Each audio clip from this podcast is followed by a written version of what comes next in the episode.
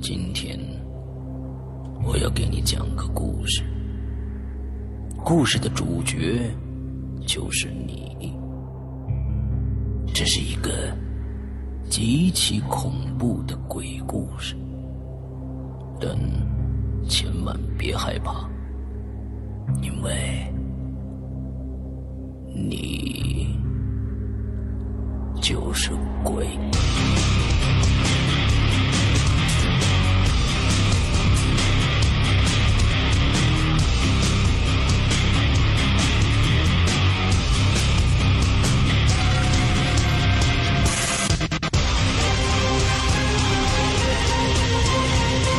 你现在收听到的是《鬼影在人间》。各位听众，大家好，欢迎收听《鬼影在人间》。那今天的呃嘉宾呢，我们请来了一个以前啊曾经做过我们一期节目的一个男性嘉宾啊，让我们欢迎大白来，大白跟大家打个招呼。大家晚上好，我是大白。哎，完了之后，上一期呢，呃今天有很多的在现场啊，我们在这个花椒直播《扬言怪谈》里面，呃，直播的时候也有很多的新听众啊，可能以前第一期没有听过，你还还是简单的介绍一下你自己吧。嗯， 我是山东人，然后现在、呃生活在北京，是一个画画的。嗯，对哦，就就这是样就这样简简简简单单啊。对， 对这我们上次还说呢，我们可能会有一个一个合作啊，对吧？完了之后那个对对对那个猫，对吧？嗯，是吧？ 嗯，啊，完了之后这个我们还一直还没有没有没有消息，任何的消息啊，嗯。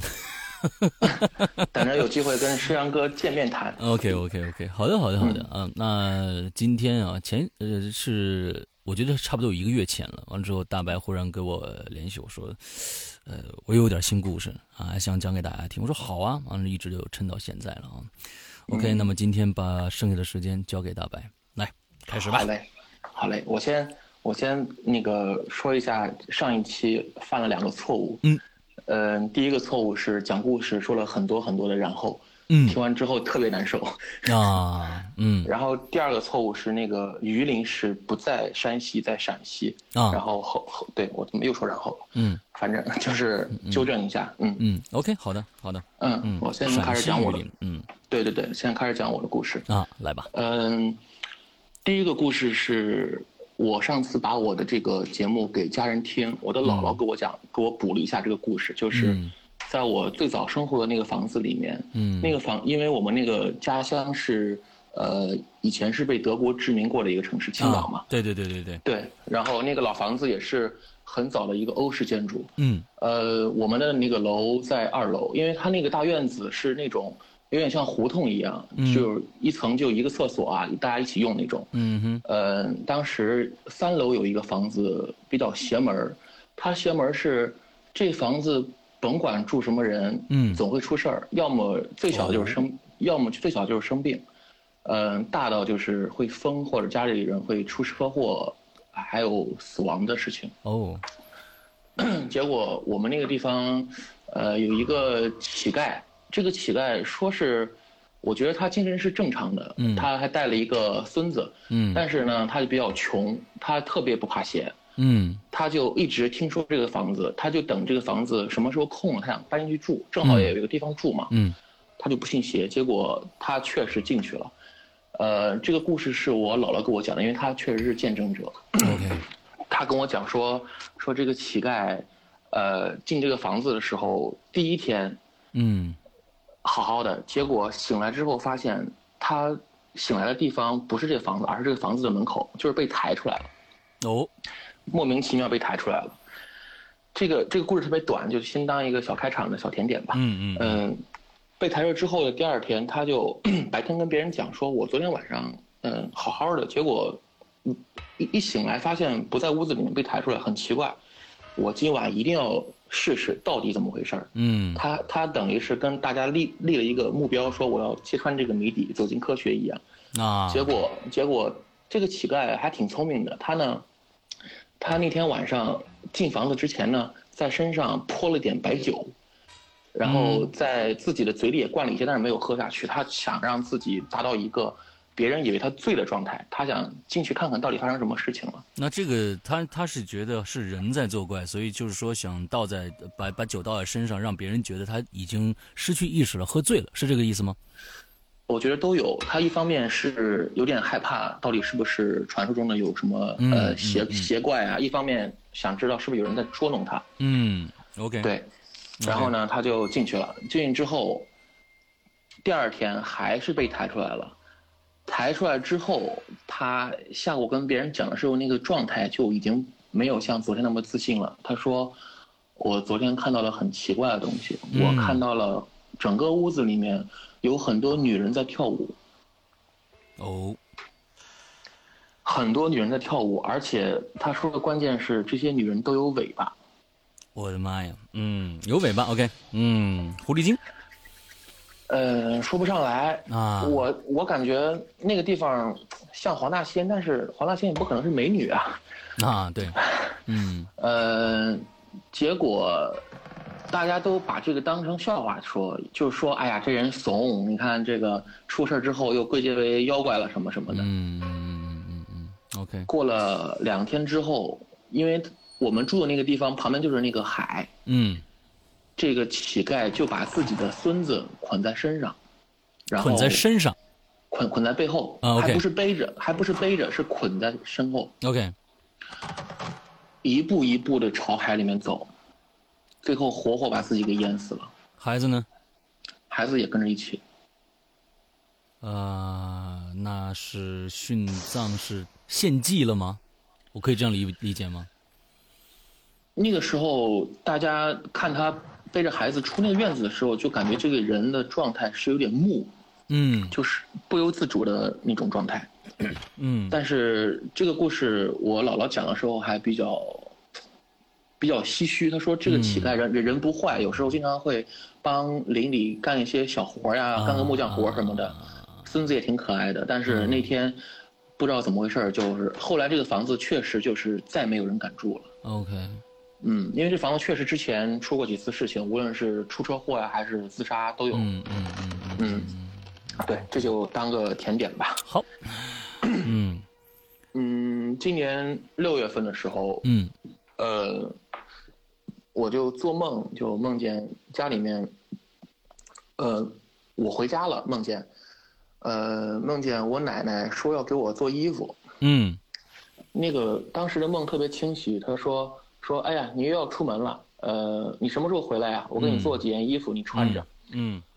因为我跟我奶奶的关系没有特别亲近，从小也不是她带大的，所以就是突然梦到很奇怪。嗯早上，因为我早上起来也就是中午了，嗯呃，中午电话，我妈打电话跟我说，说奶奶不行了，呃，那个马上回来。嗯从北京回青岛大概坐火车需要五个小时，嗯等我赶到的时候是已经去世了。嗯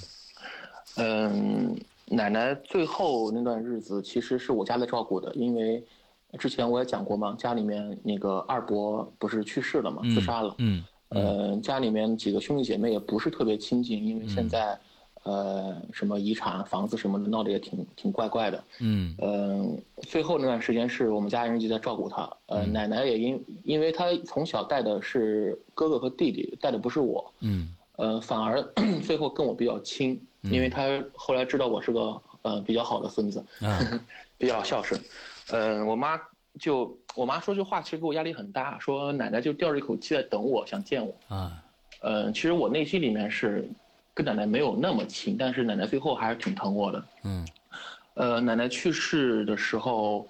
呃，所有东西都是我操办的，家里面就是也同意让让让我来办。嗯结果去世的第七天，就头七的那天，其实那天我已经忘记是头七了。嗯呃，因为那段时间还是比较伤痛嘛。嗯呃，烧纸啊，或者是谈事情的时候，都会嗯比较伤心。结果那天晚上，我是一个从来不认床的人，嗯呃，我家里面那个我的卧室也一直在换，因为我们家是开旅馆的，我的嗯房子也是一直在换，现在变成了护士寝室了。啊呃，对，被被一个医院承包了。我的房子就是在最后的一个房子，而且那个房子其实挺潮湿、挺阴冷，我不我不太喜欢住，但是以前住从来没有不舒服的感觉。嗯结果就是那天我就晚上怎么睡都睡不着，或翻过来翻过去，因为青岛的六月份还是比较热的，嗯那个房子就极其阴冷的那天，特别、特别不舒服，然后状态是房子很阴冷，但我的心又很很燥热，嗯，特别像吃了人参一样。 哈，特别不舒服。后来后来早上起来，呃，我就问家里面，我说，我说昨天我特别不舒服，然后，嗯，总感觉睡不好。嗯我妈说，那肯定的呀，你看奶奶等你这么长时间，你不没回来看她，她回来，呃，就是捉弄捉弄你，头七嘛。我一想，哦，原来是这样子。嗯奶奶去世的当天，我的那个梦其实也莫名其妙，因为从来没有梦过她，也嗯嗯，共同记忆也不多。结果那天在梦里面，奶奶的样子是特别慈祥的，嗯呃，以至于奶奶去世之后，我确实没有怕过，因为，嗯、对她特别好嘛，她对我很亲，所以没有怕过她。嗯关于梦的事情，还有一件事情是我上次听直播，嗯我记得有一个鬼友分享了自己经历，说他有一次压力比较大，有一个朋友帮他催眠，嗯，石阳哥还记得这个故事吧？对，是的结果我那天我作死，我我以为催眠这个事情谁都可以完成的，我就帮一个人催眠了。你学过吗？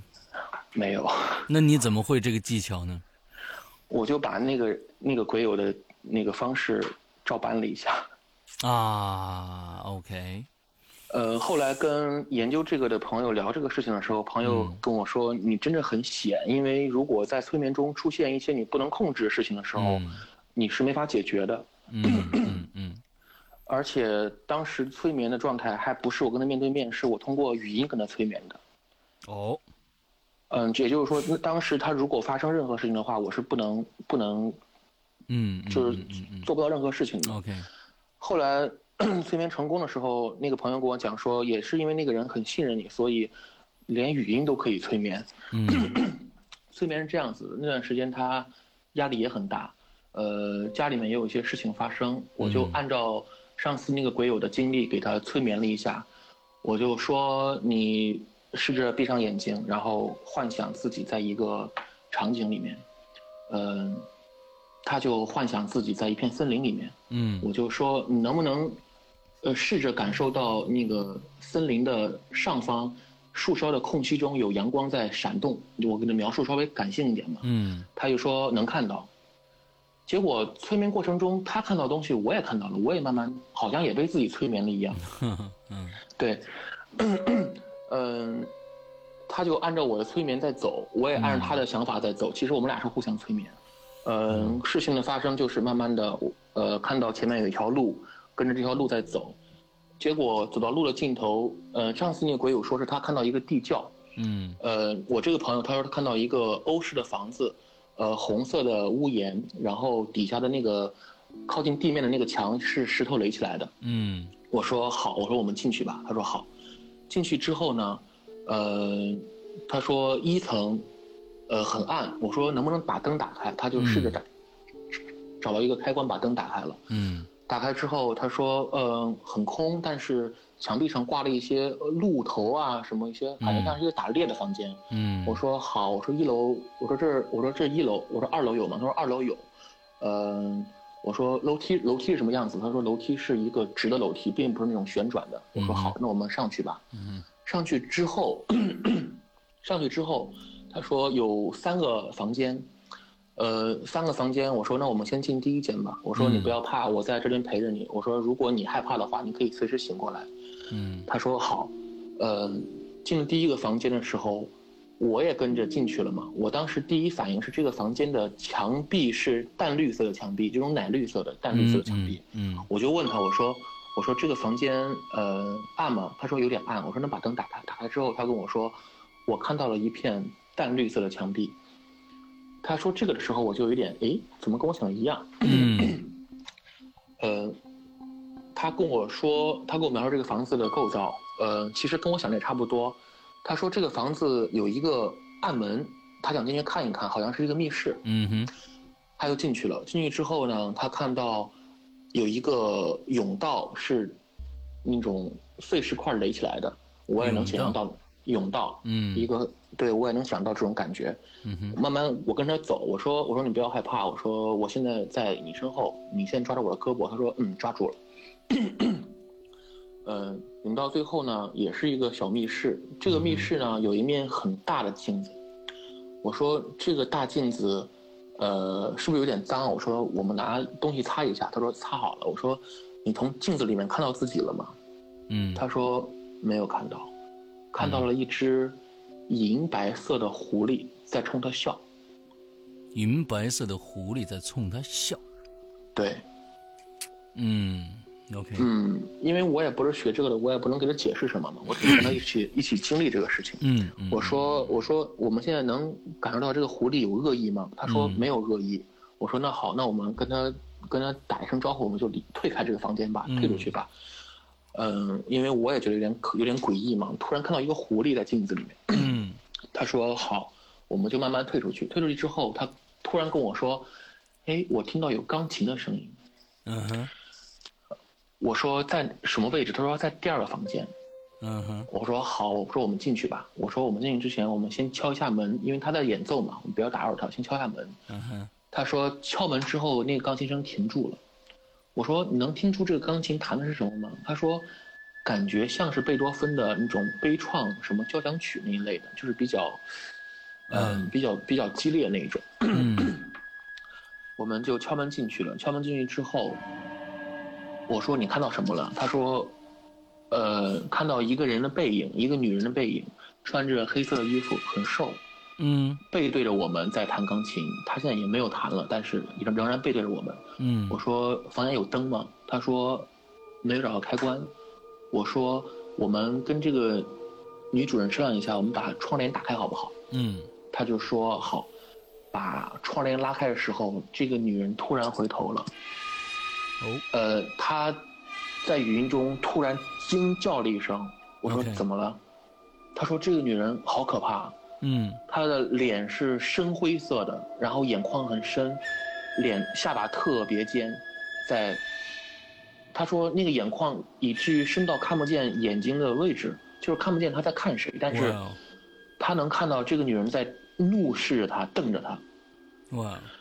他给我描述的那几个词：深灰色的脸，嗯眼眶很深，尖下巴。又之之前他说那个穿的黑色的衣服很瘦的时候，我就毛骨悚然，因为那个时候已经凌晨两点多了。嗯嗯我说我们应该是把他惹怒了，我们现在马上离开这个房间吧。嗯他说好好好好好。嗯呃，我说你仍然不要害怕。我说因为我特别怕他在这个催眠中太惊恐，然后有一些伤害到自己的行为嘛。我说嗯你不要害怕。我说我还是在这个里，我还是在这个你的催眠里面嗯抓着你的手。嗯，他说好，然后，哎，我怎么又说然后了？真是的。哎没事儿没事儿没事儿，我们就下楼， 下楼之后关上门，我们就一路往出口走。出口也就是那个森林嘛。嗯我这个时候问他一句，我说：“你回头看一下那个房子还在吗嗯？”他说：“他说我在慢慢转身，我有点害怕。嗯”过了一会儿，他又叫了一声，他说：“那个女人在窗上看着他。 ，OK，” 后来我这个催眠就慢慢结束了嘛，嗯我就告诉他，我当时确实不懂啊，我就说：“嗯我说可能可能是有些压力吧，但是你的你的你的梦里面这些这些环境其实还比较。”呃，除了那个房子里面的东西之外，嗯环境还比较没有那么压抑，嗯不会像上次那个地窖一样嗯那么嘖让人有窒息感。嗯嗯，挂了语音之后，我就睡了。睡了之后，我的梦就回到这个催眠里面。 ，OK，嗯我这在梦里面，因为我之前有尝试过控制自己的梦境这个这个事情，呃，因为之前其实之前没有看那个叫什么电影来着，《盗梦空间》的时候，嗯我就有意识在想，我说我在梦里面如果能控制自己的梦境的话，是不是可以做很多事情？哼后来 对这个事情其实挺有意思，就是嗯我后来有一段时间确实，呃，练习了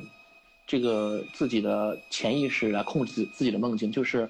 我在梦里面，如果一旦发现我自己在做梦的时候，我就会强行的去找一面镜子。嗯如果这个镜子里面呢我是模糊的话，我就会知道我自己在做梦。嗯，这个时候我就如释重负，跟自己说啊，做梦行，那我开始作了，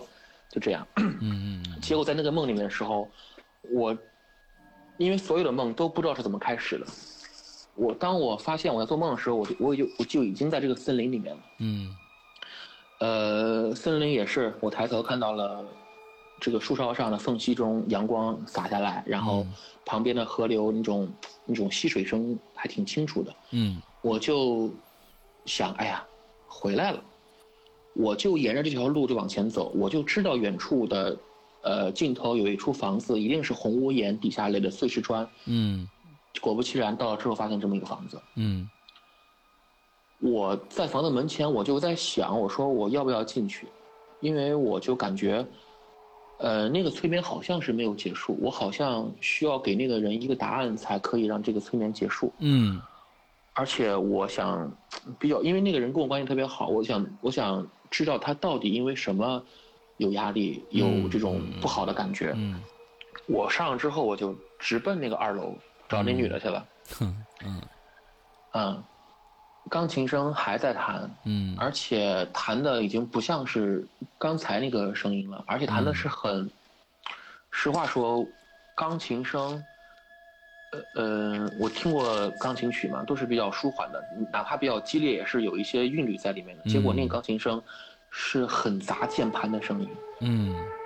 很少能听到一个音乐让人害怕，就是轰轰轰的砸那个钢琴声。嗯但是我还是进去了。进去之后，这个女人，呃，帘子没有打开，帘子好像被她拉上了。她转身，仍然怒视着我。嗯这次我看得更精了。嗯这个女人的眼眶很深，深的原因，一方面是因为她很瘦，一方面是因为她的黑眼圈，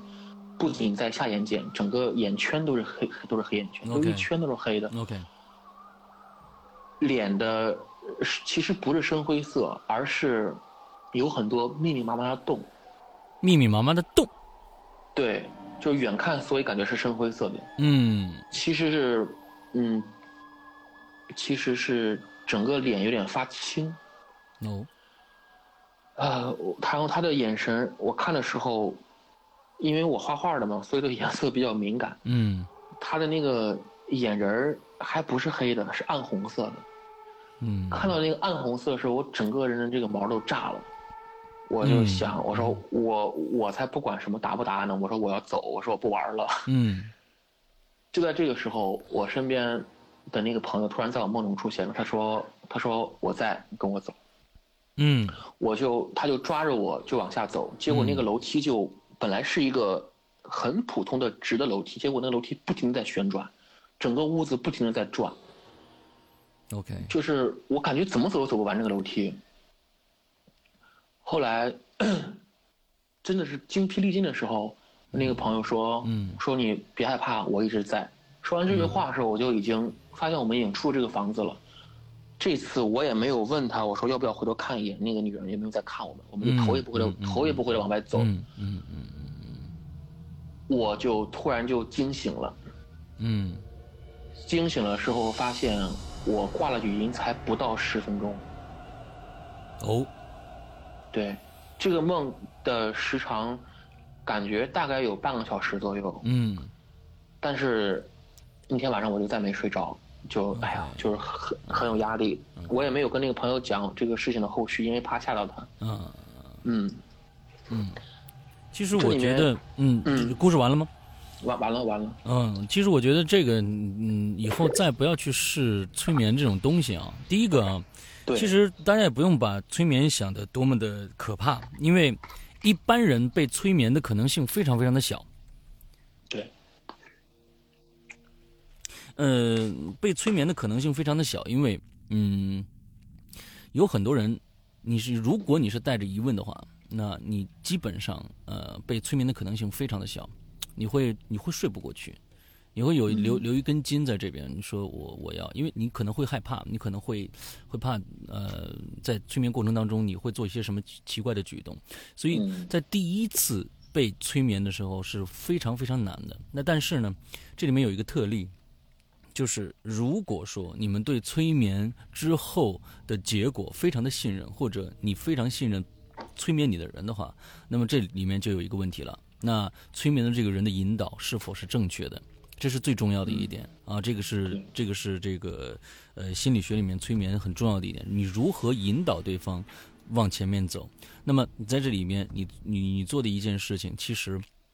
就刚才你自己说的，你在整个的催眠过程当中，你是作为了一个呃，你是你作为了一个你你催眠你自己的一个人存在。嗯啊，到后来你的做的梦都跟你前期给自己的心理暗示完完全全有关系。其实你在这里边，你总觉得你跟他的你这跟他之间是相通的。你们相通的一点就是说，进了一个房子，你想的里里边是绿色的墙壁，他想的也是绿色的墙壁。那这个点是一个相同的点，那你就觉得好像我们之间有一个联系。完了之后呢，对，之后呢，你在在整个的催眠过程当中，只有一个问一个一个非常非常大的一个问题，就是。嗯在催眠的过程中，如果遇到危险，你一定要把你的好奇心缩到最小。嗯，等当你的好朋友出了那个房子，已经走上大道的时候，最忌讳的是你跟他说：“你回头看看那个人还在不在。”这是一嗯个、这里边的一个最大的一个问题。对这个可能会要出，会会会给对方造成很大的心理负担的，因为他对对对，他他，因为他可能，因为他所有东西都是潜意识里面的东西。至于他潜意识里面东西为什么会出现这些东西，它出现的并不是中国式的建筑，而是一个欧洲式的建筑，里面有一些鹿头啊什么的，这都是好像，呃，美国啊、欧洲啊对一带的打猎的那种那种庄园的感觉。那它为什么会出现这样的东西？你你也解释不了啊、你也解释不了。所以当当你想问问他，你你很好奇，就说后面那个那个女的还在不在的时候，他回过头的时候，那是他的潜意识，而他的潜意识里面为什么出现那个女的，你也不知道。当他再看到那个女的时候，他的心理压力就上来了。所以，当整个你们结束以后，还好没出什么大事儿啊。完之后，对那个你你再继续睡觉的时候，你会发现你被刚才你的这些所有的东西，你继续催眠，你所有你你你的心理压力全都在你的梦里面呈现过来。对对对对嗯再也不再也不作死了。那不这这些事情真的真的呃不不要去做，因为这这里面确实有是是有一些科学的玩法的。如果你是不懂这个方面的东西，那真的千万不要自就就就还好没有出问题，因为真的不可控制，嗯嗯嗯嗯还不如那个时候我自己看呢。嗯，后面后面呃，呃这位你这位朋友怎么样呢？嗯，他跟这个梦再没有任何关系了。 OK 然后慢我慢慢陪着他，解决了一些解决了一些问题，嗯以至于后来我还特意飞过去去陪他一段时间，好多了。啊，OK，男孩子女孩子女孩子，啊，女孩子啊，那说明的是你对他，他还是对你非常非常信任的啊。对对能对够能够很快的就进入这个催眠的状态，那是对你非常信任的，所以千万不要再试了啊！再也不再也不玩了，太作死了。嗯，千万不要再试了。OK，来接着还下有一个，嗯，还再就是一个梦境这样的是，呃，这个跟催眠没有关系了，嗯但是跟梦游有关系，哦，因为我从我爸妈那儿听说我是以前有疑似梦游的人，啊，呃，但是也不严重，就是梦游的时候我打我爸， 猛猛扇我爸耳光，我啊不敢还手，多大的时候六七岁吧，手劲儿也不大，啊估计六大七岁大的时候我爸就还手了，对，哦，六七岁的话，那那你你你现在应该是不记得了，为什么会会这样去做吧？就是说只不是记得这，完全不、 OK 完全不记得，嗯，OK，我这一次的催眠是把我吓到，因为我在北京是一个人住，本嗯来是去年是有室友合租的，然后室友也是我朋友嘛，嗯后来发现呃两个人合租的时候很多事情不方便，呃嗯有有时候来家人或者来朋友其实不是很方嗯便，嗯嗯嗯我们就自己租了，嗯自己住的房间，哎我我这个房间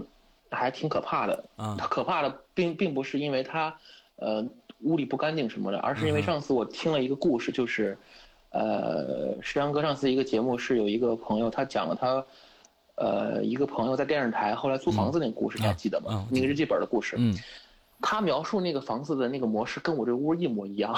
嗯，OK，嗯，你我我我发现你特别喜你嗯你特别从心理学的角度上来说啊，你特别能够共情，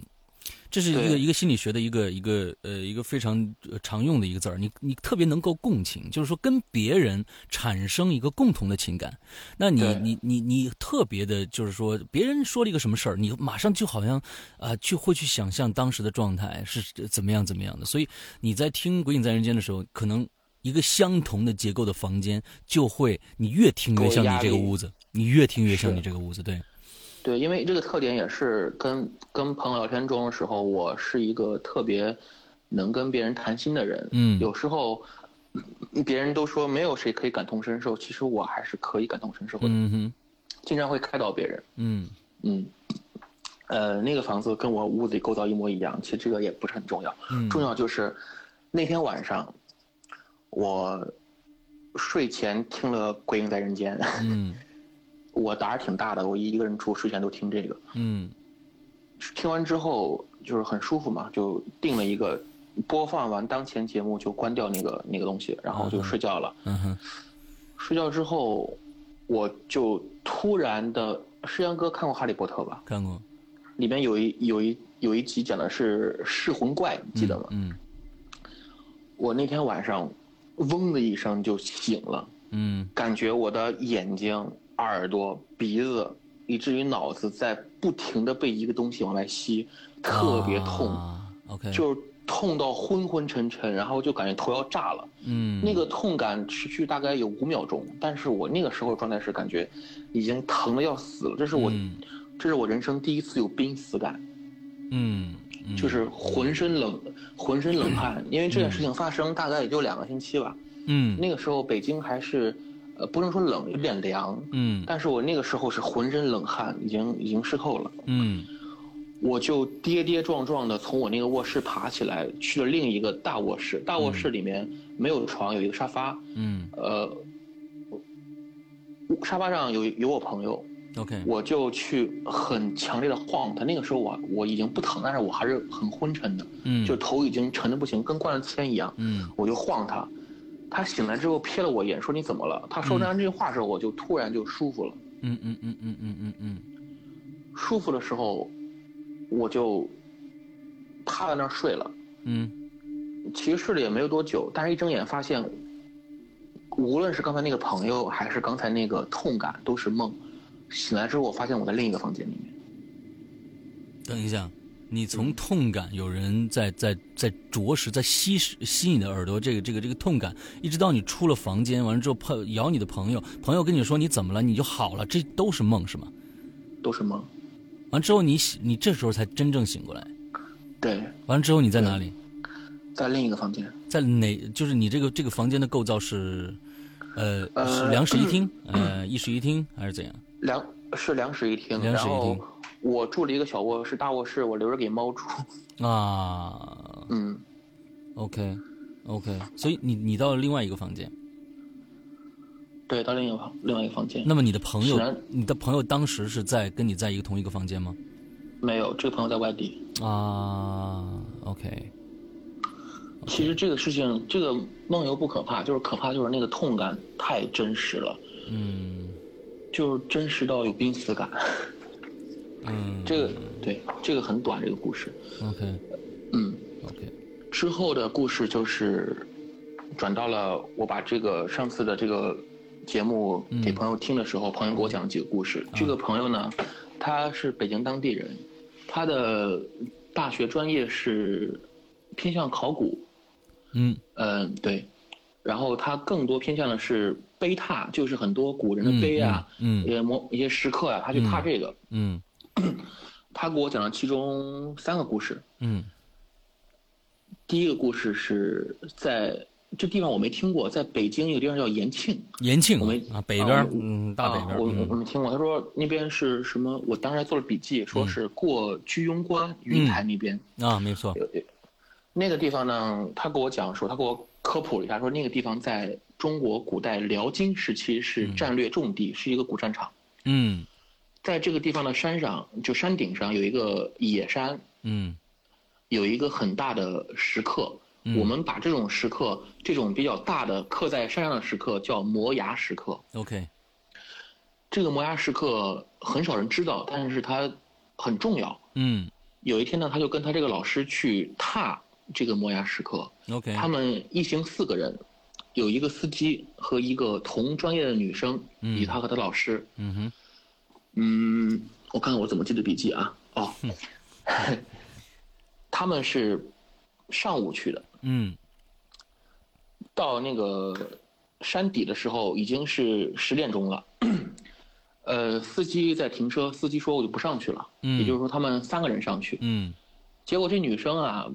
不知道是体质问题还是什么呀，就是上了一半儿说：“哎呀，老师，我不去了，我有点不舒服，我先回去吧。嗯”然后老师说：“那好吧，反正这女生也帮不上什么忙，因为呃因为这个踏东西是个体力活儿，也不忍心让女生来干。”呃，我这个朋友就跟他老师上去了，嗯上去之后就开始发现奇怪的事情了。上山的时候，上到一半儿的时候，其实都已经快临近十二点了，已经中已经是正午了。正午的时候会发生一些事奇奇怪怪的事情是吗？我不知道，但是他这个事情还挺邪门儿的。啊，他说，他们上这个山的时候是是中午了嘛？呃，因为他们这种经常在野山上踏东西，其实老他这个老师也是有一些，呃，老师好像跟我讲过，他老师是会算卦的，啊，呃懂一些这个事情，嗯也知道很多禁忌，嗯无论是比较科学的，还是比较呃所谓的封建迷信的，嗯呃科学就是他上这个山的时候，他会做一些标记，甚至然后带一些红绳来绑他们的路线，嗯，绑在树上。嗯，怕鬼打墙嘛。对，结果怕什么来什么，哦大中午 的鬼打墙了，哦，他们就发现他们一直在兜圈儿，一嗯直在这个红绳这个树杈里边来回转，来回转。嗯因为这个山它是一直向上的，不可能出现这种圈儿，嗯嗯嗯，这个时候他们并没有慌张，因为都是老老江湖了。啊哈，他们这个老师就发现地上有很多坑，这个坑对这个坑呢还比较深，关键是这个坑旁边很规律的种了很多松树和柏树。嗯这老师就知道了，这一些地方以前是坟，啊，这坟迁过。嗯哼，呃，他们就在这个没有没有尸骨的坟这边祭拜了一下，就是拜了拜，嗯表达自己的诚心嘛，都有打扰什么的。嗯他们就开始走，结果走的时候发现鬼打墙这个事情结束了。他们鬼打墙这个时间大概有过了将近二十分钟，嗯哼，结束之后，他跟我讲说，当天是当天的前一天晚上下过雨，上午也下过小雨，所嗯以整个地是非常泥泞的，那种野山嘛，呃，没有很多那种青石石阶什么的，都是那种泥土。嗯嗯嗯嗯结果他们突然撞见了一块平地，这块平地是干的，嗯前提是这个平地上面没有任何遮挡物，都是正常树什么的。嗯可怕的不是这个平地是干的，而是平地上摆了很多东西，摆了哦三个东西，呈三角形摆，三角形的底下两个角摆了一个娃娃嗯，娃娃和一个泰迪熊，泰迪熊哇，嗯这俩东西就规规整整的就坐在那儿，就像刚刚放好一样。 ，OK，呃，三角的那个顶上那个位置摆了一个书包，嗯哼，书包是，哎呀，我现在讲的发麻，书包是粉红色的，嗯我这个朋友他上前去看了一下，这个书包的缝里面整整齐齐的叠着北京小学的校服，叠着校服校服在书包里面放着对，啊哈，呃，这个娃娃跟这个熊还有这个书包的表面已经能看出，他们摆在这儿有一段时间了，因为他们的表面是有点有土的灰，有土有灰，但是是干的，嗯嗯嗯而且我这朋友还没有没有用手碰，但是斜着瞄了一眼这个这些东西的底下，其实是有痕儿的，就也就是说这东西摆过一段一段时间了。嗯，它们底下是干净的，旁边是脏的。嗯呃，这个老师看到这东西之后，就跟这跟跟这同学讲说，咱不弄了，嗯也没多说。后来这朋友跟我讲说，他这人摆这东西应该不像是祭奠什么的，更像是找了一个方法去方这个孩子。哦嗯， ，OK，是一个古树对吧？像像是一个古树，因为、嗯呃，听起来摆的东西都像是这个孩子的贴身东西，卧室里面的床上的玩具，还有他贴着的衣服、他的书包什么的。嗯但是这个事情也没有查证，嗯这个这个老师就跟这个我跟我这朋友说，咱们赶紧下去。他们就离开这片空地，就发现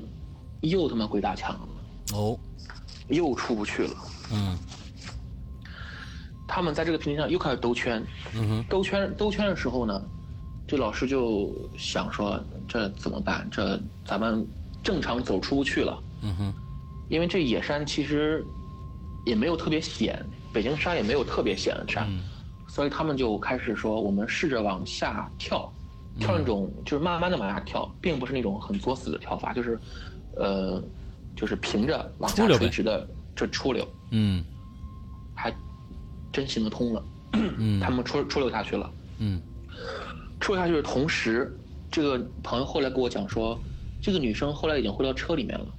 回车里面之后，这个女生就一直感觉自己被监视，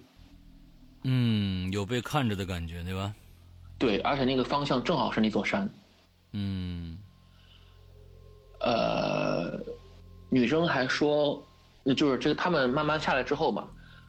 这个刚下来空手而归嘛，女生就说：“你们刚才喊什么那个司机问吗？？”司机也在车里面。啊他们之前，我朋友跟老师是有打过电话的，电话啊手信号完全没有了。啊当然这也很符合常理嘛，因为鬼打墙了。嗯下来之后，这个女生就下车去去接这个老师和朋友，一第一句话就说：“你们刚才喊什么呀？这么大声！呃，我们刚我我我们正要往正要往上走去找你们。嗯我这个朋友跟我这个这个老老师就说：“我们没有喊啊。 OK，” 呃，那么他听到喊的是什么东西呢？后来这个女生描述说，她感觉到山上有一个很大的物体在移动，那个树哗哗哗的在移动。但是当天我忘记了什么时候了，但是她跟我讲说，那个时候其实风不大。嗯嗯，她那个女生就听见他们的吼叫声，还不是喊声，是吼叫声，是嘶吼动物的嘶吼声吗？人，人的嘶吼声，还有那么大的动静，明显听见她在喊这个女生的名字，所以这个啊女，所以这个女生很担心他们是不是出什么事情了，所以跟这个司机还往上走，啊，结果上去之后发现他们已经往已经下来了，啊俩人表情就是我那朋友跟这老师表情都比较面色凝重，嗯当时也不好说什么。这女生问说：“你们刚才喊我名字干嘛？是不是出什么事情了嗯？”他们也没说。回车里面开了一段时间之后才说：“我们刚才没有喊你，但是我们刚才出现了很多问题和状况。嗯，就把这个事情嗯嗯嗯对了一遍。嗯对， OK 这是这个故事是结束了。 ，OK。嗯，哦，我我我我是觉得，就是说我我现在第一个想问一下，你当时他们说去踏踏那块碑啊，嗯呃，魔岩石刻啊，嗯，呃，那个上面写了什么字儿？你你你问过他吗？我不清楚，呃，你没问过他是吧？好像是当时战场之后有一个记功的碑，就是把这个事情记录下来，就是说，嗯呃，某年某年某月什么我军率什么，就类似这样的事情。嗯嗯对，OK OK，因为他之前跟我讲过，他这个地方古战场，嗯嗯嗯，因为你要知道，就是说，确实是古战场，为什么呢？呃，这个延庆啊、这个呃还有这个是北边的这一条，这一条全部都是长城嘛，啊、嗯这全部都是长城。因为我大学的时候，呃，金鸡路段的长城我基本全部走遍了，全部走遍了。那那有嗯长城的话，全部是城墙，那么就是。呃，防御外敌的有一些地方确实是军事要地，这是肯定的。嗯呃，军军事要地。嗯那么，嗯嗯在在北边延庆这一这一条路上呢，有很多很多的地方，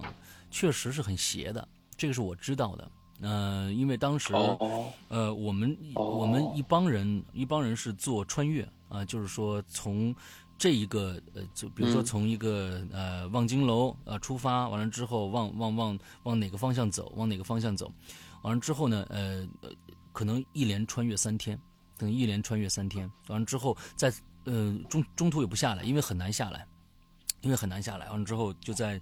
呃长城上面住，啊、就在这上面住，嗯、我遇到过，我遇到过一些遇到过一些奇怪的事情，遇到过一些奇怪的事情。这些奇怪的事情我，我、当时，嗯、没有去想这些到底是什么事情。那比如说，比如说，呃，在我们在一个呃，我当时记得是从。呃，这个这个这个这个慕田峪那边的长城出发，完了之后，呃，往应该是往上面走，往西面走，往西面走，过牛角边，完了之后到到到这个箭扣，再往西面走，你往再往那边就走，就是到英英飞道养那边去了。之后，呃，黄花城那边，完了之后，我们在其中的一个一个城楼城楼上面，呃，晚上露营，呃，当时夏天，但是晚上也很冷。之后，我清楚的听到有脚步声，嗯但是我们我我以为是周边的人，就在、在那个楼子里边。完了之后呢，我听到楼子的上面有脚步声，但是我在想，可能是当时我在想是不是野生动物，嗯没有想那么多，没有想那么多。完了之后，呃。这这事情也就过去了，但但是我们当天回来以后，大家都听到了一些这一些奇奇怪怪的一些声音，最后也就不说这件事情了。那边也确实很，呃，很邪，那边确实很邪，对，所以你一说这个呃往那边走，因为我我都我都走过，所以就想起来了当年的这些事情，对。石阳哥这如数家珍，一看就就是有很深的经历在这个地方。哦，现在已经那个时候，嗯那个时候确实是，呃，长城这一块儿我全部都，呃基本上经济路段连，呃，连司马台那一边全部嗯都走过了。完、之后，呃，确实有很多的好玩的经历，但是，呃，更多的是比较要命的经历，并不是说是灵异的经历，就是一些地方根本过不去，很危险嗯哦啊、一些差点呃没命没了那种那那那种经历，啊剩下的没有灵异经历很少，对。嗯然后我们今天来接着说你的，嗯好嘞，还有第二故事也是跟踏东西有关。嗯有一年冬天呢，这个朋友跟他老师去江苏常州嗯这个地方去踏一个，呃，因为古代的什么佛像啊、罗汉、观音他们造像底下会有造像记，嗯嗯，造像记就是当年的那些，呃，捐款的人嗯的一个记录。对，他们去这个地方，跟我说这个名字叫石屋洞，是，呃，五代时期的一个罗汉造像。嗯啊，嗯 OK 这地方我我还没有去查什么样子，但是他给我讲我就记下来了。嗯石屋洞，对，当天的时候是下下雪，因为呃南方的冬天还是比较可怕的。我因为我经历过南方冬天，它那种嗯冷是慢慢的沁到你骨子里面那种冷，嗯跟跟北方这种冷不一样，也比较含蓄那种冷。嗯呃，当天下过雪，呃，这个老师呢，就是不由自主的就摸了一下里面一个罗汉的脸，说：“哇，这个五代时期的这个罗汉造像真的太美了。嗯嗯”因为这个老师平常的习惯是，无论是踏什么东西，踏之前都要拜一下，啊哈，嗯，不一定是跪拜，他一定会很虔诚的拜一下。但当天，呃，因为下过雪，所以很冷，然后就没有去做一些这种，呃，仪式感的东西，就没有做。嗯嗯嗯他们就踏这个造像记，造像记里面写了很多这种捐款人，都是当地的什么许三娘啊、李二娘啊这种人。嗯嗯结果当天晚上，这个老师就做了一个梦，就梦见，因为他们要踏两天嘛，第一天没踏完，第二天还要去踏，嗯就梦见一个老太太穿着古装衣服，身上特别华丽，嗯扎着那种那种，呃，深黄色的，应应该是铜啊还是金啊，鎏金的那种簪子，特别美。他老师形容特别好。嗯呃，就是这个老老老太太就走过来，也摸了一下这个老师的脸，哦，就像当时摸罗汉脸一样的状态，摸了一下这个脸，说：“真好看啊！”而且这个话是越说越狠，那个表情一开始是很慈祥的，等到说完了啊“真好看啊”这短短几个字的时候，已经变得有点狰狞了。 OK，啊，因为按理说古代这种佛像啊、造像其实不应该这么这么恐怖的，嗯嗯嗯嗯对，结果就哎呀，结果第二天这个老师大清早去的时候，突然就在他摸了这个造像前面摔倒了，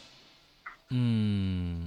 摔了 OK 之后是那种摔的比较重，是被人抬回去的。嗯嗯嗯抬回去之后，这个老师大概走了一年的衰运，嗯啊，嗯，就是这一年就一直没反过乏来。嗯嗯嗯对，因为我朋友跟我讲说，其实，因为他是一个微博上是一个大博主，他喜呃经常会拍一些考古的一些文物啊、一些东西什么的。嗯前一天不是前一阵子，那个国家博物馆还举办过一个秦汉文明的一个展，很很棒的一个文物展，嗯哼我还跟他一起一起去，嗯很很多墓里面的东西特别特别精美。嗯当时还有俩俩女俩女的，我觉得特别作死。嗯那个展品是什么呢？展品是汉代的金缕玉衣，嗯他们俩跟坐就坐在地上跟那个御医合自拍呢。啊，对，他跟我讲说，其实古代的一些一些器物，无论是嗯嗯嗯呃用品啊，还是一些古代雕塑，其实是有些邪门儿东西存在的。嗯他给我讲过很多小故事，我这边就就因为太小了就不讲了。嗯他说，古代很多东西其实你还是应该以一个比较虔诚的状态去面对，不然的嗯话，还是会出一些不可控的事情。嗯嗯嗯嗯嗯嗯嗯，这个关于他古代这些东西讲完了，还给我讲了一个近期的事情。嗯，OK，他在北京也不是近期吧，就是以前他在胡同里面住，嗯胡同里呢有一个老爷子，这嗯这老爷子跟他们家属于是，因为胡同嘛，大家都很走走得很近，不像现在的邻居，嗯嗯、经常就是你做了饺子，哎呀，那我做了菜，那咱换换吧，你吃这个，我吃这个，一起一起吃这种。嗯这这老爷子跟他们家处的特别好，嗯嗯、这老爷子有一天好像查出得了这个肝癌，嗯哼嗯，就住院了。住院的时候，整个人已经是不行了，就是整个状态是这饭也吃不下去了，呃，喉咙也不能咽东西了，就是等等于在靠日子了。嗯结果有一天，这老爷子就真不行了，嗯就整整个迹象已经表明这个人已经已经病入膏肓，对，就开始抢救这个老爷子。嗯这个故事是老爷子后来讲的，也就是说老爷当时没死，怎么回事呢？是这个老爷子当时在抢救的过程中，嗯什么方法都用了，嗯还是不见起，就是没有什么效果。结果这老爷子突然就一翻身起来了，拔了什么什么什么吸氧罩啊、什么插管都拔了，说我好了，嗯哦我好了。大家都以为这是回光返照，对吧？嗯老爷子就回家了，就执意要回家。这亲人们觉得老爷子可能是，呃，临去之前想回家，在在家里待着，不想在医院去世。嗯就随着这个愿，老爷子回家之后就每天都表情特别好玩儿，就没事儿偷着乐儿，嗯就是嘿嘿这种偷着笑，就是别人就问你到底怎么了，嗯，然后那个状态已经完全不像是肝癌晚期的人的状态了，呃，胃癌晚期，嗯对。老爷子有一天真没憋住，就说这个事儿了。嗯他说我没走成，他说、啊什么意思？他说我在被你们抢救的时候，我做了一个梦。嗯我梦见那个黄沙满天的一个地方，没有什么建筑物、嗯啊，整个都是黄色的，灰灰黄黄那种感觉的时候，有一个绿皮的军用卡车，军用卡车就是后面就像是以前那种那，OK，种大串大串联的时候带红花那种感觉的时候、那种状态。嗯他说，里边的人都，他描述是都戴着瓜皮帽，嗯，穿着对襟儿的衣服，穿得特别板正，他也穿着那个衣服。嗯结果他在这个车上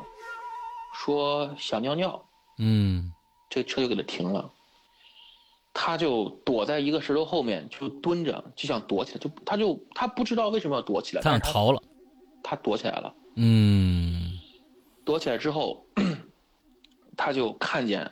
他一邻居上车了，嗯，车开走了，就把那个味儿给补上了，嗯他就走了。老爷子就说，当时本来走的该是我，但是我没走，我逃了。嗯，但是，我下个星期的星期几下午几点我会走？ OK，听到一声猫叫声，OK，对，我们家养的猫。嗯嗯，结果就是当然了，就在这个时候，就是下个星期的某个星期几的那个点，老爷子安详的离开了人世。 OK，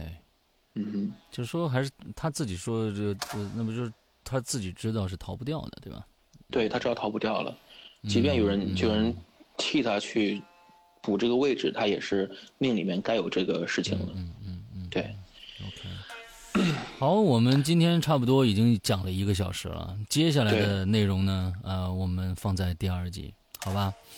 呃，嗯你接下来的内容还够撑一个小时的吗？好像不够，因为就俩故事了。那 OK，那我们今天全讲完就得了。那行这个行这一集大家就就比较这个啊啊开心了啊，我们可比能较要比较紧凑一点，嗯对对对，OK 来吧，这俩故事其实也不可怕。我我这我这次讲的故事都不是很可怕，有点有点担心。嗯，嗯，不用担心，嗯这个啊，我这个朋友他小时候在少年宫呃上学，就是学一些呃，我他好像是学舞蹈还是学什么的。嗯他这少年宫呢，以前在故宫边上有一个殿叫寿皇殿，嗯寿皇殿就是后来被征作用作少年宫，嗯，但寿皇殿在古代是供奉历代帝王画像以及皇帝或者重要的王后妃子去世之后停尸的地方。哦，嗯，叫寿皇殿，受就是是他在长他在呃故宫里面吗？还是故宫外面啊？应该是故宫里面的边儿上。啊，OK，对，嗯，寿皇殿那个寿就是长寿的寿，皇帝的嗯皇，嗯寿皇殿。嗯呃，他小时候的时候就听说过，因为他这个地方好像在景山那边，嗯呃，就听说过这个地方有点邪门，但小时候他也他也不懂嘛，嗯嗯，是他们那个地方少年宫那个地方有有人巡夜，那些老大爷有时候白天就讲，哎呀，昨天又闹幺蛾子了，哦就是看到那个看到什么呢？我看我怎么记得哦，看到一只纯白色的黄鼠狼。纯白色的黄鼠狼，嗯在那个寿皇殿的那个那个亭子里面，呃，长廊里面一走一停，一走一停，一走一停。嗯嗯嗯，这个这个大爷一开始有点愣，就嗯想看看他要干嘛，嗯就一直跟着他走，一直跟着他走。嗯后来走着走着想到，哎呀，这是黄大仙啊，就不能、不能得罪。嗯于是这个大爷还挺识趣的，拱手鞠了一躬说：“黄大仙，嗯您先走，您先走。嗯这个时候，黄大仙他给我他给我描述的时候是这个白色的黄鼠狼转身跟他点了一下头，微微的颔首，嗯突然就窜出去了。 ，OK，窜出去之后，这个老大爷的这个前面就突然有一道旋风在打转，哦不停的在转。这个大爷退一步，这风就跟着进一步；退一步，这风就跟着进一步。嗯啊，然后这个大爷就想，哎呀，这是不是得罪黄大仙了？还是刚才真的是有冲撞他？嗯嗯，我还是跟上次观点一样，就是碰到这种事情，不知道是该恭敬的求饶，还是该比较凶恶的什么嗯骂脏话什么的。啊结果这个大爷是选择了吐唾沫，嗯嗯，吐完之后就结束了，就就完，就这天就就就没就没什么事儿了。嗯有一次，这个朋友在这个院儿里面跟小伙伴儿一起玩儿，嗯就看到有一只大刺猬，带着一帮小刺猬，嗯呃，好像是出来玩儿吧，嗯我我我我这朋友也比较淘气，就拿了一个拿了一个大锅，把他们给罩住了。啊罩住之后还压了一块大石头，嗯再然后他们就就去继续玩了，嗯玩玩了一个小时才想起来，哎呀，这刺猬还在里面呢。嗯结果回去看的时候，石头锅都在，摆得好好的，刺猬没有了。哦刺猬这些这其实不可怕，就是说，其实，在这种历史比较悠悠久的地方，像这种刺猬啊、黄大仙这种比较有灵性的动物，其实还挺有趣的。对，我觉得。嗯我觉得，无论他们是不是灵异的事情，无论只只要是生灵，就应该对他们有一有一没丝错敬畏，没就是错没错尊重没错。对对对对对对。其实这个，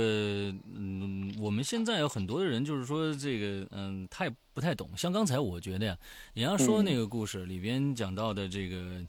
呃，盗墓啊，还有一些嗯踏碑啊、这些事情啊，嗯我我是认为，如果说是你像那个那个那个老师啊，那、就是嗯摸了一下罗汉的脸，对吧？嗯嗯嗯其实我我我是认为，如果你真的是盗墓贼的话，这里面是有问题的。盗墓贼那是就、那是纯粹的不敬了、然后或者对说是你为了考古而去打扰别人的这个这个坟墓，我那不管是用对什么呃用什么意义吧，就你你带着怎样的一个一个一个目的去，那我觉得你你对墓室这样的一个啊这样的一个一个环境来说都是不敬的。但是我觉得一个庙里边啊，一个庙里边完了之后，嗯，菩萨啊或者怎样的，我觉得，嗯、我我是这么认为。我觉得就是说仙们啊，仙们有可能我觉得没有那么小心眼儿。我一直是这么认为，我觉得就是罗汉，你摸一下他对脸，应该没什么大事儿。你也不是带着恶意我去做的，完了之后你也对不我是后想来也，嗯，对对对，我后来也感觉，可能出现那个什么李三娘、许三娘，他们可能嗯还不是这个捐赠人，可能是这哪个地方的仙儿啊，在那儿待嗯时间长了，嗯嗯就嗯是啊，没错没错，这倒是我倒我就刚想说，就是说有可能并不是什么罗汉的真身显灵了，或者对是来对来对惩罚对他，是本地的一些小仙们啊看对不惯了啊，做一些这些事情，对嗯、对对，就是所以说嗯。我感觉就是说，现在的很多的人，呃，各种各样的这个，嗯，觉得无畏啊，就是不知无知者才无畏嘛。啊，之后做一些对很多很多的事情，比如说残害小动物也好啊，之后对是，啊，我们的同类人类做的，比如说这最近这个啊，这个日本的这个这个这个谋杀案这些事儿啊，就说各种各老样乡，啊，各种各样的事情啊，那各种各样的事情，所以说，其实我也我也想在呃这一期的接下来这一期那个我的失踪里面说说聊聊我的感想啊，我聊聊我的感想。所以说，就是这些事情每天大家都都在呃进行一些自己可能不自知的一些其实不好的一些行为，包括对一些呃不经过大脑的思考。跟风的一些行为，我觉得有的时候可能大家在无形之中就会伤害很多很多的人。但是必须有自知的这样的一个一个一个想法吧，呃，包括小动物。你你说我每天小时候就我就我就在想，小时候我可能我也残害过小动物，比如说有有一次这个有一只麻雀，啊，有一只嗯麻雀飞下来了。完了之后呢，我我给抓着了。很小的时候，我说：“哎呀，这麻雀真好，嗯，我我要是能那个把它用一根线把它的腿儿绑起来，完了它就能带我飞了。”我当时是这么一个想法。嗯嗯，但其嗯实你这个麻雀一拉回家，它就会死了，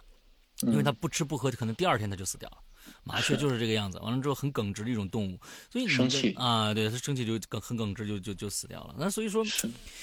嗯，不知者倒还好，你要知道了再去做有某些事情，那其实我觉得这就是可能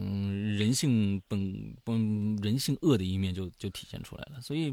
还是嗯好再多问一问自己为什么要这么做吧。有时候对，一定要存有敬意。嗯嗯嗯，哦对对 o k 呃，所有的故事都讲完了，还有一个故事还，OK，来来来来，最后一个故事是一个温暖的收场。哇，好，嗯，这个故事是我小学小学的时候，我们从我的一年级到五年级一直是一个班主任带了我。嗯这个班主任跟我特别好，嗯呃，是一个女老师，长得也特别漂亮，嗯呃，是一个单亲妈妈，孩子也很漂亮。嗯到六年级的时候，有一次呢，六六因为六年级要分班，我就不知道我会不会还在他这个班里面，但是对我太好了。嗯小时候我也给他特别争气的那种孩子，画画，然后又写文章写得好。嗯有一次夏天我在学校碰到他，当当时暑假嘛，我们那个学校里面有一棵特别大的芙蓉树，嗯我印象特别深。当时阳光特别好，阳光洒下来，然后那从那个芙蓉树那个花也特别好看，粉红色的花嘛。那个老师在树下问我说：“哎，那个你六年级还想不想在我班里面？”我说嗯想。嗯他说想的话，你就赶紧把数学学好。 啊，对，那个时候，后来当当然他把他把我要过去了嘛，在他班里面，也就是说整个小学六年级我一直跟跟着他一直一直待着，嗯，但是到了六年级开学的时候，九月十五号的那天是周五，嗯周五我之前家里面有约过这个老师，说我们一起去爬山吧，呃嗯去爬山，然后他他约好了。他说我那个周六呢要开会，我们周天一起去吧。嗯我说好。结果在周六的那一天，他他他的那个开车是他的妹夫开车，嗯他跟他女儿坐在后排，妹妹坐在副驾驶。结果他这个妹夫呢，呃，逆行了，在高架桥上翻车了，从那个车从桥上掉了下去。嗯呃，这个老师当时为了保护孩子，在临死的时候把孩子给拖回车里面，自己掉了下去。哎呦老老师是当场死亡。哎呦嗯嗯，那天他他去世那天，我记得日期应该是九月十八号，因为我每年这个时候我都会去给他发东西什么的。 OK 嗯，当时一是年龄小，二是陪伴了很长时间，所以那个时候哭的真的是，哎呀，哭天喊地的哭啊，嗯嗯嗯以至于换了新老师，对对那个新老师也是百般百般就是不搭理。嗯嗯嗯， 嗯老老师对我太好了。嗯呃，后来老师老师的追悼会的时候，我还偷偷逃课去参加追悼会。当当时告别的时候，老师的那个表情是很，感觉是很多不舍得在脸上写着。嗯我发现，当一个，因为当时我小嘛，因为老师还挺高的一个老师，嗯老师躺在那儿就感觉老师特别短，特别小，嗯当时印象很深。呃，后来我们那个传达室的大爷有一天逮着我了，跟我说：“哎呀，你们这个老师没走。哦”我说：“什么没走？”他说：“你们老师晚上还在办公室批作业呢。这听听着挺可怕的啊嗯”啊！啊我当时第一反应其实不是害怕，我嗯当时第一反应是想晚上来看这个老师，因为我跟他关系太好了。嗯嗯嗯嗯嗯，后来这个大爷过了段时间之后，我也不知道是因为害怕呀，还是因为家里有事，就离开了这个岗位了，换了别人了。我后来还追问我说这大爷怎么走了？然后这个别的老师就搪塞我说，哎呀，他家里有农活儿。我说干农活儿也不至于辞职啊。嗯嗯当当当时小时候我就是个比较喜欢追问的孩子，然后对后来呢，呃，每年这个时候我们都会朋友就是几个学生聚在一起嗯去做一些纪念活动。嗯嗯他的孩子，我后来了解到，孩子在那次车祸中伤得很重，嗯开颅开了两次，哇是个很惨的结果。后来我也就是慢慢自己有能力的时候，能帮助这个孩子的时候，我就回了这个小学，就打探这个消息。我说这个老师的孩子现在在什么地方？就找这个老师，当时关系比较好的朋友去了解这个事情，就辗转了很多地方。嗯然后很多朋友已经分在别的学校了嘛，我就去找。嗯后来终于联系到这个老师的妹妹，啊呃，跟他做了一次通话，啊嗯就聊了一下，说，他说，嗯，老师的去世其实是一种解脱，因为这个老师家里面一共有三个，就是老师排行老哦二，有一个姐姐和一个妹妹，姐姐是神经病，哇呃，这个他们的妈妈很早去世的，爸爸也有神经病，他的爸爸老老师爸爸至今不知道老师去世的消息。哎呦嗯你想想那个时候是零四年，已经过去了十三年了。嗯嗯呃，其实，然后老师又离异嘛，一个人带孩子其实很辛苦。那个时候还要分钱给妹妹上大学，嗯其实很累。但是实话说，我回想起老师教课的状态，还有生活的感觉，没有任何感觉出这个老师很苦，就是老师没有把任何情绪带到他的工作中去，嗯对我们还是很照顾的。嗯嗯，这个孩子后来因为开过颅之后，他的目前的状况是他的眼睛看东西看不，就是他的视觉没有立体的感觉，都是平面的。 OK 但这个孩子很刻苦，上学也上的比较好。呃，我的我的初中是当地比较好的一个学校，嗯我还当时为了这个孩子去要我们当时我们学校，因为我们学校老师会出中考题，我就把那些考题都要过来给这孩子送过去。嗯就是就尽力帮这个孩子。嗯结果帮这个孩子的时候，大概是我大学吧，我应该是十，已经过去十十年的时候，嗯有一天晚上，我那个我那一年是唯一一次忘记了九月十八号是老师忌日的这个那一年，结果那一年我就在梦里面看到这个老师了，正好是十年的时候，嗯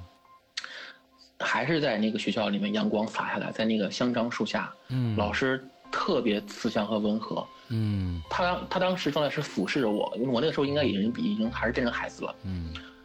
他就跟我说了一句话，他说：“可以了，谢谢你。哇，”嗯，嗯然后我就醒了，醒了之后一看日历，原来那天是老师的忌日，嗯就是，嗯，对，因为我们其实学生是老师的过客，老师是铁打老师，嗯，我们只不过是老师轮流转的一些嗯嗯小孩子嘛。但是作为老师最后一届，也是老师第一次带班主任的时候，嗯我跟他结了这么深的感情。然后后来慢慢的，呃，有能力的时候愿意帮助这个孩子。后来这个孩子大学也上的不错，挺好的。嗯但是当当时那个哎呀、那个芙蓉树，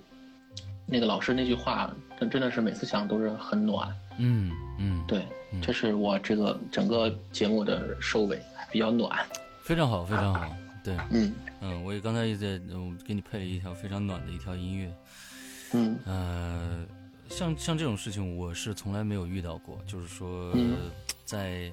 另外一个呃，你可以超过呃五感的这样的一个一个另外第六感里，在梦境里边，呃，去感受一个这样的一个呃友情、亲情啊、这样的一个东西。但是我可以，嗯、非常能感受到，在那个里边有很多的感情是绝绝对对的，完全没有虚假的真实的。我觉得就是呃，在这个里边你体现出来的一个就是对老师的爱，老师对你的一个一个感谢，这么多年了，嗯，那现在这个孩子怎么样了呢？现在这个孩子已经是大学一年级了。啊，那么就是还是他最大的问题就是眼睛看看东西是平面的感觉。对， OK，别的都没有什么问题。嗯嗯嗯嗯嗯，OK，哦，呃，今天非常感谢大白又来这边跟我们做了一期节目啊，呃，我觉得，呃，现在我们很多的鬼友都是啊、呃有一点什么都攒着啊，攒着以后来给《鬼影人间》啊所有的鬼友来分享。我觉得这种这种东西就特别特别的暖，因为他想着这么一个栏目，想着就有这么一个可以倾诉的一个地方吧。有很多的地方，嗯、可能啊、呃觉得这个呃神神鬼鬼的，我也不愿意听。但是有这么一个栏目，完了之后，他的听众呢，嗯、都愿意听这些事情。完了之后呢，还要去分析这样的一个事情。完了之后，津津乐道于这些这些事情。所以，呃，我觉得，呃，这可能就是《鬼影人间》存在的一个意义吧，就是说有一些呃有一些可能，嗯。特别难跟别人分享的一个事情，我们找到了一个一个地方，这个地方就跟一个家一样，完之后有一点小小的东西，就会想拿回家里来让大家尝尝，这种的感觉也挺挺美的。对，OK，今天非常感谢大白，呃，嗯我希望呢，就是每次做完这个节目的时候，碰到一个讲好的讲述者的时候，我都都会有两种想法，一种想法是，哎呦。你下次再来吧，啊！我完我之后，知但道是，我知道。 但是想一想，不要再来了，不要再来了。这个这种事情还是少碰到一点好，对，所以也、也也也蛮矛盾的。嗯，嗯，再次感谢大白。呃，没啥没啥。对，能嗯就是有有故事就来，没有故事就别来了。嗯，好，尽量讲别人的故事。 嗯，好吧，好吧，好吧。OK，嗯呃那今天的节目到这儿结束了。嗯、祝大家这一周快乐开心，拜拜。大家晚安。